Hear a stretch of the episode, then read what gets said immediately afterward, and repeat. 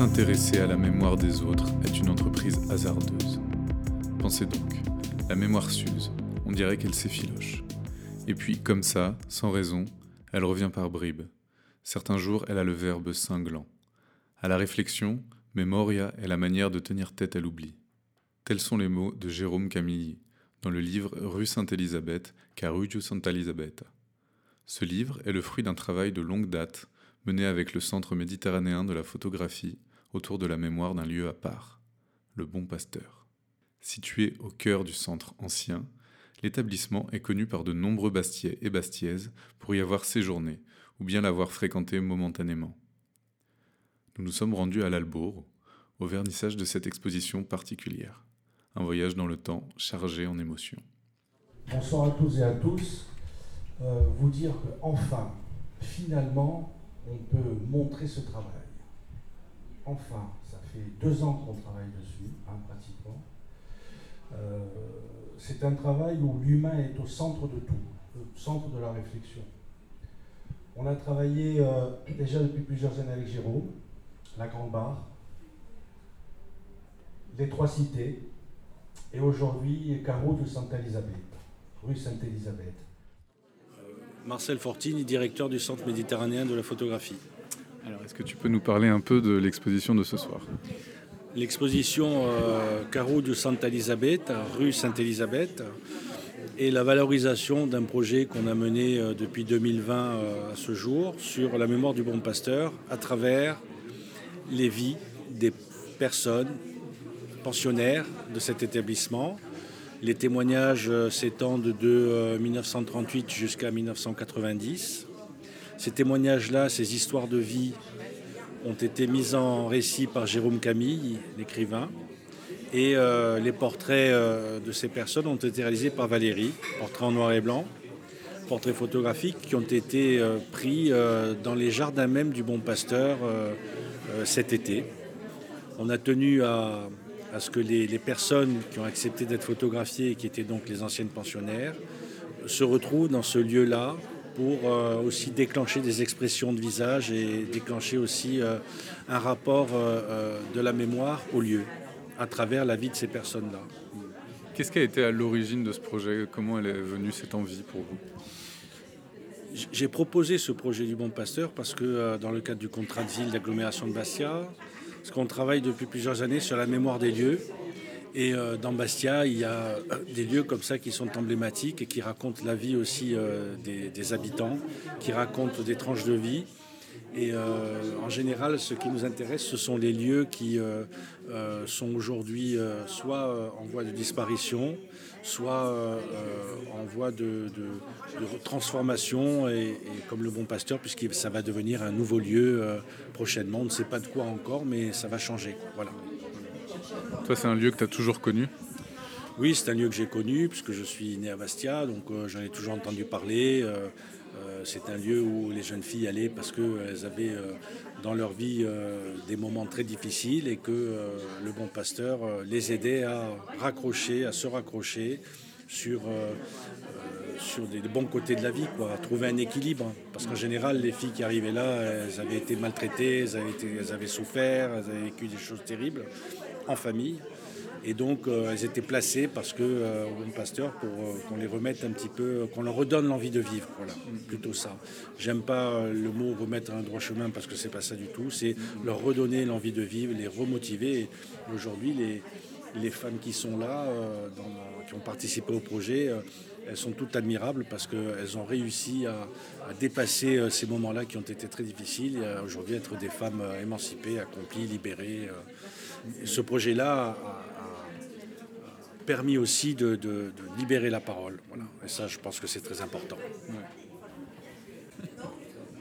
Je suis arrivée au Bon Passeur, j'avais 14 ans, donc je suis restée 5 ans.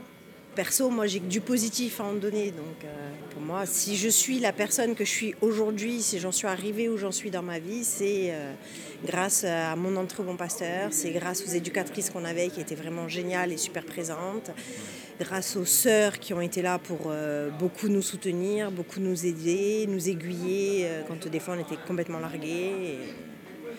Il récupérait les enfants qui étaient en danger psychologique, en danger physique, parce que beaucoup d'entre nous, on était maltraités par nos parents.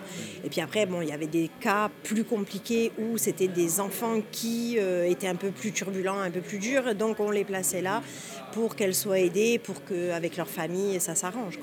Après, bon, vous aviez la chance soit d'avoir des parents présents et les week-ends, eh ben, on partait chez papa-maman. Et puis après, il y avait des filles comme moi, par exemple, qui malheureusement n'avaient pas cette chance-là, qui ne partaient pas en week-end chez papa-maman et qui avaient la chance, par contre, de tomber sur des amis scolaires. Et ben, les mamans, elles nous récupéraient le week-end et elles nous faisaient passer un petit week-end sympa. Ou sinon, on reste au foyer avec les éducatrices. C'était top aussi. Hein. On sortait, on faisait des trucs. Voilà. Et vous avez combien de temps 5 ans. Moi, je suis restée que 5 ans. Ça suffit. ça suffit parce qu'après, j'étais adulte et euh, j'avais un travail, donc j'avais plus la, nécessité de rester sur place. Quoi. Et Mais, vous étiez tout le temps pendant 5 ans Ah, pendant 5 ans, j'y étais tout le temps. Euh, voilà. Il y a eu euh, un été où je suis partie travailler parce que j'étais en âge de travailler, donc j'étais placée à Albe dans une famille et je m'occupais des enfants de la famille, donc je travaillais là-bas, c'était trop bien. Et, Sinon, bah, on restait au foyer, on sortait. Euh, Et tout le monde se connaissait du coup Ah oui, tout le monde se connaissait. On était toutes copines en général. C'était rare qu'il y ait. Bon, après, comme, comme dans toutes les familles, on dira, parce que quelque part, on était un peu une famille. Il y a des fois, ça, ça des clashs, mais euh, rien de rien de très euh, compliqué. après, ça se règle toujours d'une manière ou d'une autre. Hein. On sortait le mercredi après-midi, le samedi après-midi et le dimanche après-midi. On avait des horaires. Euh, à 17h, 18h, grand max, il fallait être rentré. Euh. Le matin, c'était euh, les corvées ce qu'on appelle entre guillemets le corvée. Maintenant, nous, on appelle ça notre ménage. Mais voilà, faire l'entretien de notre chambre, l'entretien des sanitaires et de la salle de bain euh, commune.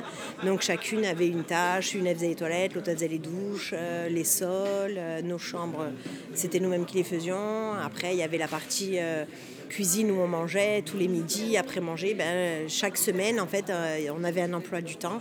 Et chacune avait sa corvée. Une, faisait la vaisselle, l'autre, elle l'essuyait, l'autre, elle la rangeait.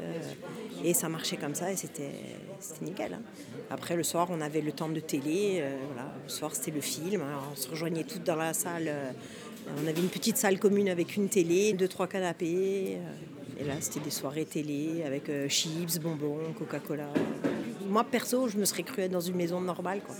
Sauf que j'avais pas maman, papa, mais j'avais mes éducatrices où on avait Sœur Marie-Ange c'était trop bien. Et vous les considérez un peu comme des parents, du coup, les, les sœurs ou... ben, pas comme des parents, parce que bon, moi, moi je suis arrivée là-dedans, j'avais quand même 14 ans, donc je savais déjà que ça pouvait pas être mes parents, mais ça a été des personnes très importantes dans ma vie. Ouais, vous continué à voir? Tant que j'ai pu, oui. Après, on s'est perdu de vue parce que bon, bah, les aléas de la vie font qu'on bouge et on reste pas forcément en contact. Après, on s'est retrouvés via les réseaux sociaux avec beaucoup, beaucoup de copines. Là, euh, Corinne, euh, mon éducatrice, c'est pareil. Euh, on s'est retrouvés via les réseaux sociaux et voilà, on prend des nouvelles comme ça de temps en temps.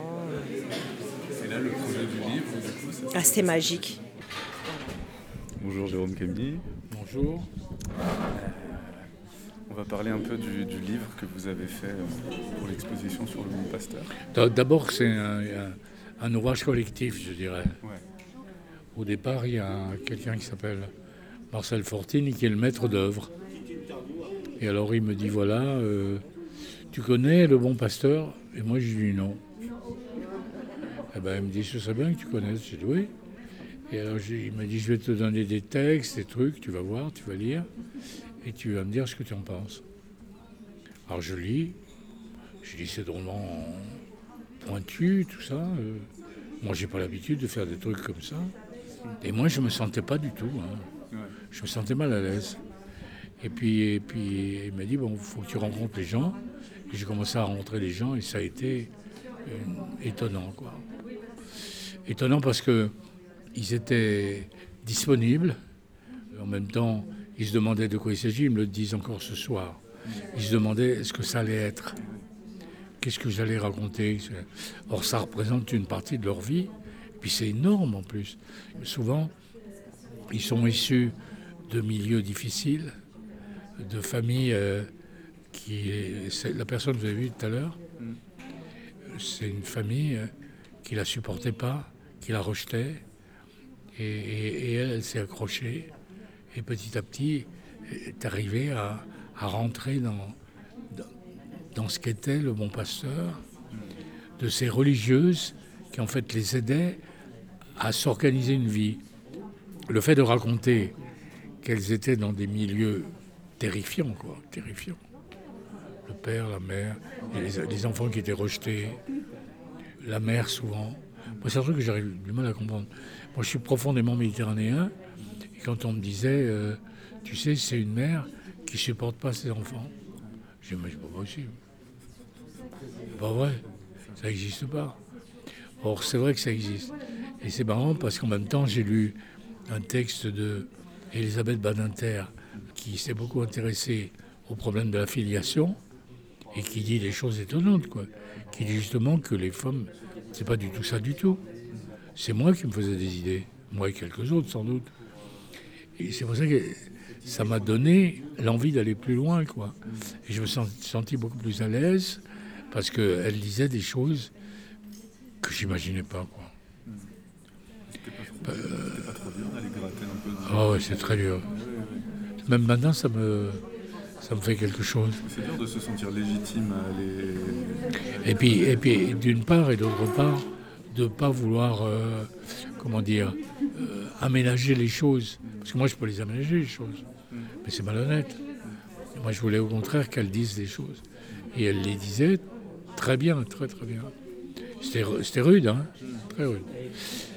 Donc, je suis parti du point zéro, où je ne savais rien, et petit à petit, j'ai avancé dans un dédale de textes incroyables, de femmes qui se libéraient et qui disaient des choses euh, étonnantes.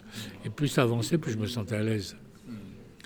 Et il y en a quelques-unes qui m'ont dit J'ai lu les quatre premières lignes et je me suis mise à pleurer. C'est fou. Hein. Alors, travail réussi ou pas dans ce cas-là? Je, ben, je sais pas, mon problème n'est pas que ce soit réussi, pas réussi. Mon problème, c'est que ils sont arrivés à, comprendre ce que moi je voulais et, elles, étaient, elles étaient en harmonie. Elles auraient pu me rejeter en disant euh, Vous n'y comprenez rien.